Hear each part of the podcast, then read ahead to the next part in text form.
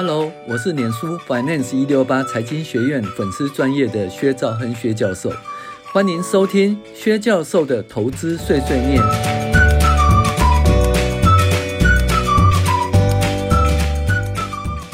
各位网友，大家好。那我们来跟大家讨论一个成长股的一个评价方式，就是 GYP 的评价方式。那 GYP 呢？G 就是盈余成长率，那 Growth；Y 是股息殖利率，也是 Yield。然后呢，G 加 Y 哦除以 P。那 P 是 P/E ratio 就本益比，也就是 G 加 Y 除以 P 就是成长率加殖利率，那去除以本益比，那叫 GYP 的比率。那这比较适用于成长股的一个评价方式哈。那一般在评估成长股的合理本益比时呢，采用盈余成长率为基础。那这是成长公成长型的公司嘛？例如盈余成长率是百分之二十五，则本利比就是二十五倍。那很难讲啊，就是说，其实彼得林区呢，它基本上高于二十倍本益比，它就不想投资了啦。但是一个成长股，比如说它成长率是百分之十五，那本益比十五倍哦是合理的哈。那成长率是百分之十八啊，本益比十八倍是合理的。那成长率是百分之三十五。那本益比三十五倍看起来是合理，可是彼得林区它不会去买那个二十倍本益比二十倍以上的公司哈。好，但是如果同时遇到盈余适度成长且股利水准较高的公司，单纯用盈余成长率哦来评估合理的本利比，显然是呃不太适当。那身为低本利比的投资人，必须知道如何分辨价格低落。呃遭到误会或忽视便宜的股票，而展望平平无奇的股票的差别。那很多人就讲说，那我本益比要十倍或十二倍，其实不是这样子的。如果它的盈余成长率呢是百分之二十，那另外一家公司盈利不成长，所以呢，盈利成长率百分之二十的公司本益比是十五倍，但是不成长的公司本益比是八倍。那本益比十五倍搞不好比较便宜哦，所以我们在评估公司，呃，贵或便宜的时候，考虑它盈利的成长性哦，就是要往前看，往前看哦，往前看。那不能说一定要低本益比啦。那当然，彼得林区呢，它基本上就是说，如果高于二十倍本益比哈，它应该是就不买，因为应该很少有公司每年都百分之二十、百分之二十、百分之二十成长，然后一直成长上天哈，那。所有的全全地球都可以卖光，还卖到火星上去哈，所以我也一直在怀疑说，台积电每年可以成长百分之二十，成长多久哈？它规模那么大，那依照七二原则的话，那七十二除以二十，那三点六年会成立会成长一倍哈。那台积电三点六年成长一倍，那三十年怎么办呢？哦，所以呢？彼得林区，他基本上他就是他不会去投资本一比超过二十倍的公司，哦，好，那投资，因为投资股票报酬包括资本利得跟股股利所得了，所以盈余成长率评估资本利得，用股息殖利率呢评估股利所得，两者构成的那个报酬率是比较好的评估标准，也就是说，我们的报酬来自于就是我的价差。那价差基本上呢是跟盈利成长是有关系的。那盈利成长较高的公司呢，它价差会较高。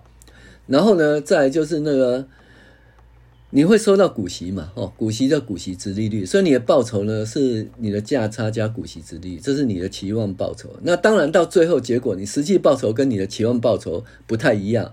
那是因为就是说你市场对这家公司整体的评估哈，它会有一个本益比的调整哈，所以会使你的期望报酬跟那个实际报酬不一样。那实际报酬没有人知道，因为等到明年后年你结算才会知道，对不对？那至少你会知道期望报酬。那期望报酬是什么呢？是你的盈余成长率加上股息殖利率，就是你的期望报酬。好啦，那期望报酬是这个样子的话，那。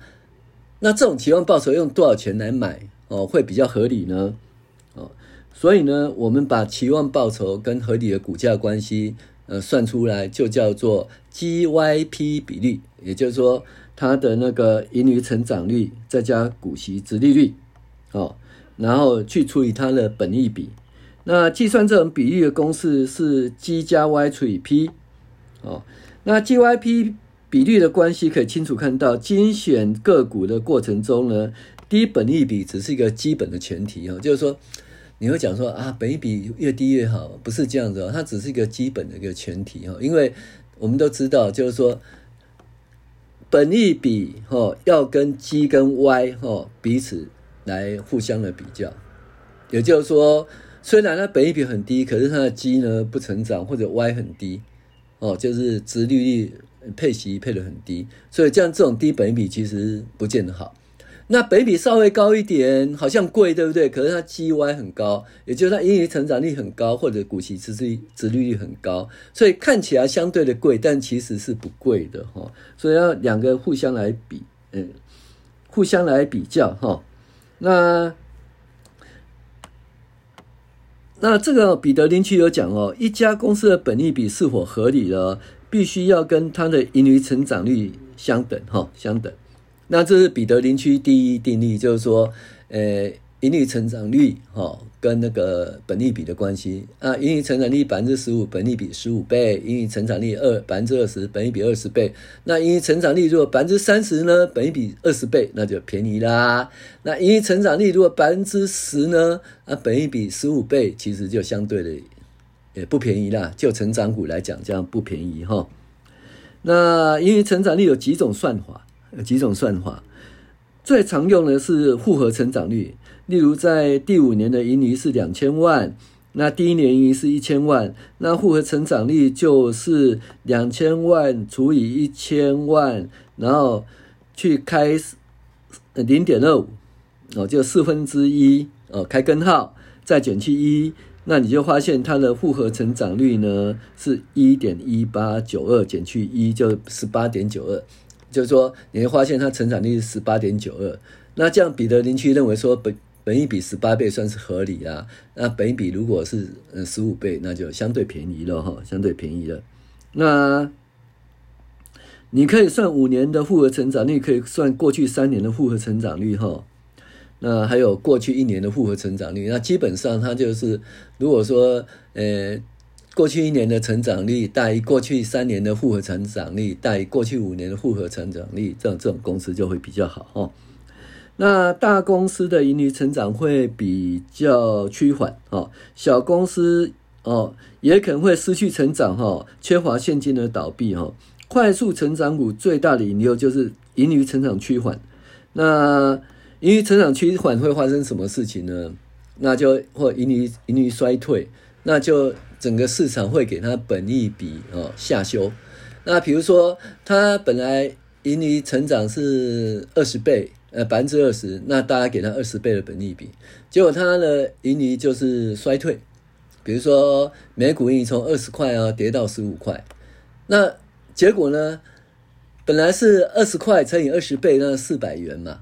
哦，那为什么？因为就是他如果每股盈是二十块，那我们市场给他的本益比是二十倍，那四百块。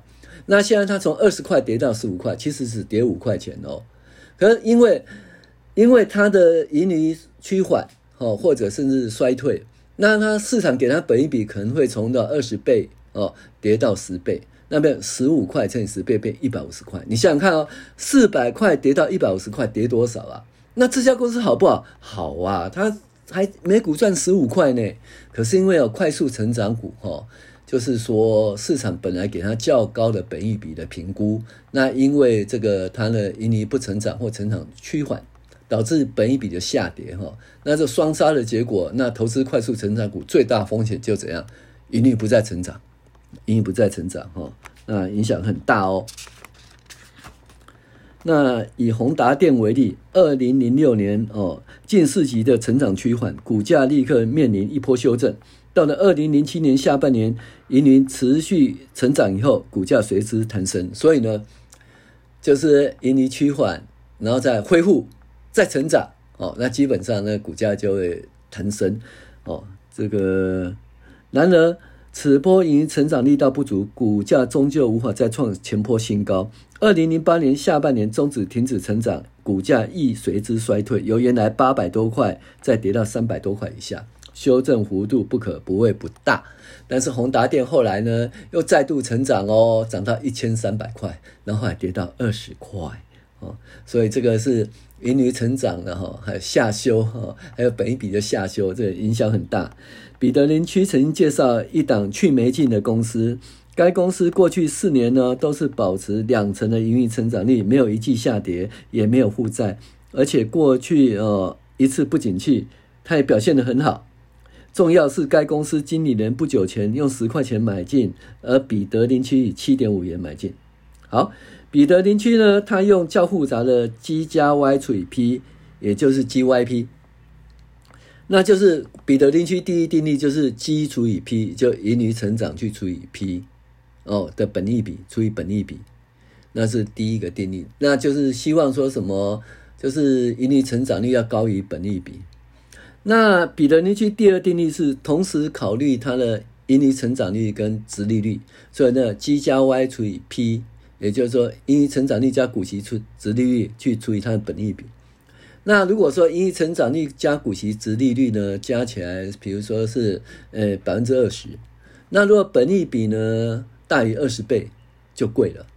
那本益比小于二十倍就便宜了，本益比小于十五倍呢就很便宜了，本益比小于十倍就相当便宜了哈。所以这就是同时考虑股息值利率哈及诶及那个盈余成长率和本益比之间的关系哈。那如果 GYP 大于本益比两倍就很便宜哦，GYP 大于本益比一点五倍还可以啊，GYP 小于本益比那就是贵了。那以上我们跟大家分享，就是说一个成长股的一个股价评价方法，用彼得林区的立场来看哈。那基本上呢，比较复杂，就是考虑它的盈余成长率跟股息殖利率和本益比之间的关系哈。那告诉大家，就是说不是低本益比就是便宜哦，还要同时考虑它的盈余成长率跟股息殖利率哦，呃，相同来考虑会比较好。呃，以上跟大家分享，我是薛兆亨薛教授，谢谢大家收听。